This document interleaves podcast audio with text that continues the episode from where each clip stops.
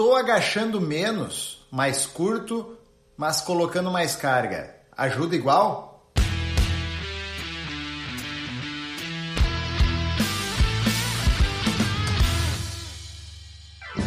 Fala pessoal, aqui é Karen Hill. Eu sou o Rodrigo Constantino. Esse é mais um episódio do Conexão Saúde e Performance, o podcast que estreita caminhos entre a sua saúde e a sua performance, seguindo aqui a nossa linha de perguntas, porque a gente acredita que responder as perguntas vai ajudar muito mais vocês. A gente vem com uma pergunta aqui do nosso seguidor que, contando que está agachando numa amplitude menor, está colocando mais carga, mas fica na dúvida se isso ajuda ou não se isso vai trazer para ele uma hipertrofia ou não. Bom, primeiro a gente tem que entender que existem várias variações, sendo redundante aqui, de agachamento. Então existe o meio agachamento, existe o agachamento profundo, existe o agachamento paralelo, quando a gente pensa em 90 graus, existe o agachamento muito curto e a gente tem que pensar que caso usar, usar cada um, em que situação a gente vai usar cada tipo de agachamento. Rodrigo,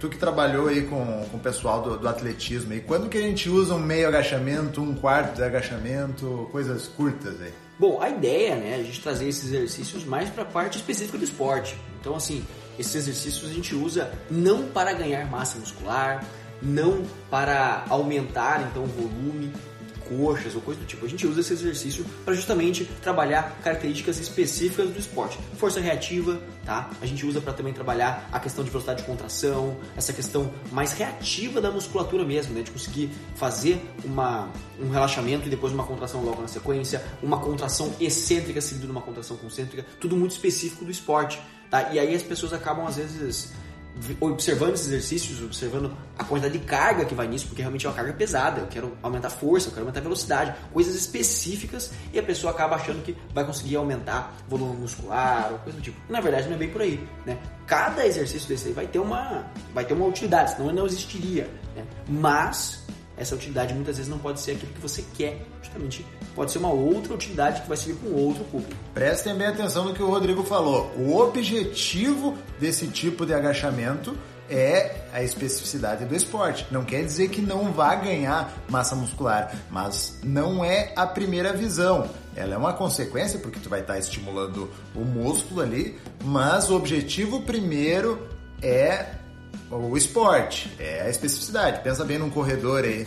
Tu vê um corredor correndo agachadinho? Não, ele vai correr mais alto, vai ter uma flexão de joelhos na, na, parte que propulsiona ali menor, então ele não necessita de um agachamento profundo. Agora, a gente vai para academia aí, o pessoal quer aumentar o volume de coxa, quer hipertrofiar, quer ganhar massa muscular. Aí a gente tem que os artigos trazem que uma amplitude de movimento maior vai te trazer um resultado hipertrófico maior, porque vai exigir mais, porque vai recrutar mais fibras, porque vai aumentar a alavanca e, consequentemente, tu vai utilizar de menos carga. Aqui falando, falando de quilos, tá? Tu vai colocar menos carga porque tu vai exigir mais do movimento. Tanto que a gente tem um artigo aqui de Blomqvist 2013 e o que, que ele fez? Foi bem interessante que ele fez, porque ele comparou um agachamento mais curto com um agachamento mais profundo.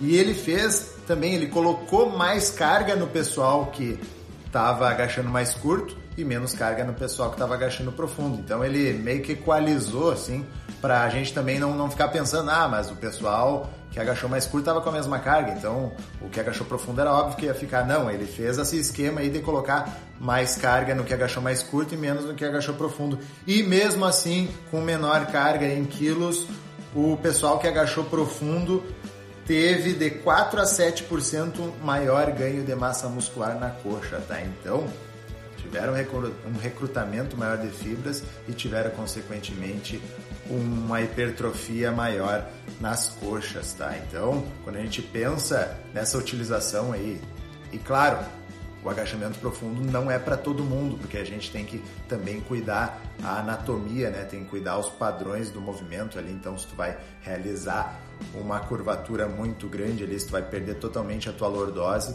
tu vai ter que agachar menos profundo, mas é no máximo que a tua anatomia deixa, né? Então, é no máximo que tu consegue sendo que tu não vai curvar para exigir de acordo com o teu objetivo.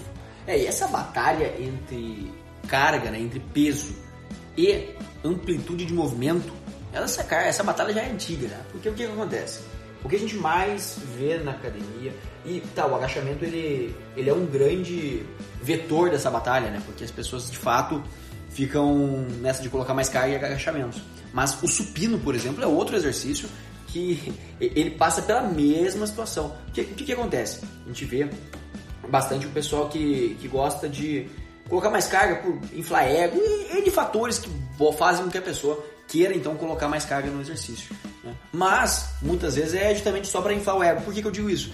Porque a execução fica uma porcaria, fica um lixo de execução. A pessoa simplesmente faz uma execução porca, desce até metade do movimento, sobe todo quebrado, tá? E não consegue dar um giro nessa execução, não consegue fazer com que a amplitude de movimento sobressaia. E com isso a pessoa acaba fazendo o quê? Acaba tendo péssimos ganhos de massa muscular, acaba sobrecarregando estruturas articulares, estruturas ósseas. Afinal, essa pessoa bota muito mais carga do que o corpo dela está capacitado para fazer, porque se o corpo dela estivesse capacitado para mover aquelas cargas, ela, tá ela conseguiria descer numa amplitude correta. Então a pessoa acaba prejudicando o treino de forma duplicada. Por quê? Vai ter pouco resultado por conta disso por conta de fazer uma baixa amplitude e pode ter alto risco de lesão porque eu estou aumentando a carga. É só malefício, a pessoa não, não tem um benefício em fazer um tipo de coisa dessa. Mas mesmo assim a gente vê, seja no agachamento, seja no supino, também é muito comum. Qualquer outro exercício aí a gente vê o pessoal com aqueles movimentos bem curtinho aqui, coicezinho de porco, bem curtinho e realmente não consegue desenvolver. É um jogo de ego, né? Porque quando a gente faz com amplitude menor só para poder colocar mais carga, a gente está querendo inflar o nosso ego e está prejudicando os nossos resultados e atrasando os nossos resultados e também arriscando algumas coisas, né? Porque se teu músculo não está adaptado para fazer aquilo, ele não tem força e se o músculo não sustenta, quem paga o pau é a articulação, é tendão, é ligamento, então é, eu sou de uma linha que gosto de colocar carga, gosto de usar menos repetições e uma carga maior, porém com a técnica correta, tá? Então nunca vão me ver é, fazendo um supino sem encostar no peito, nunca vão me ver agachando sem ser profundo, a não ser que eu esteja fazendo é, visando alguma especificidade do esporte. Então eu já agachei curto, com mais carga, porque eu estava correndo já não encostei no peito uma barra para fazer supino porque eu queria treinar a fase final ali, a extensão final. Então, cada objetivo, cada cada fazer, né? Então, tem que pensar nessa linha. Então, o nosso seguidor aí que tá contando que tá agachando mais curto, colocando mais carga, mas tá preocupado com a sua hipertrofia, sugiro primeiro cuida da técnica, vê como é que tá teu padrão de agachamento, mas tenta descer mais. E vai reduzir a carga consequentemente, mas é do jogo e faz parte se tu quer ganhar massa muscular com segurança e ser constante.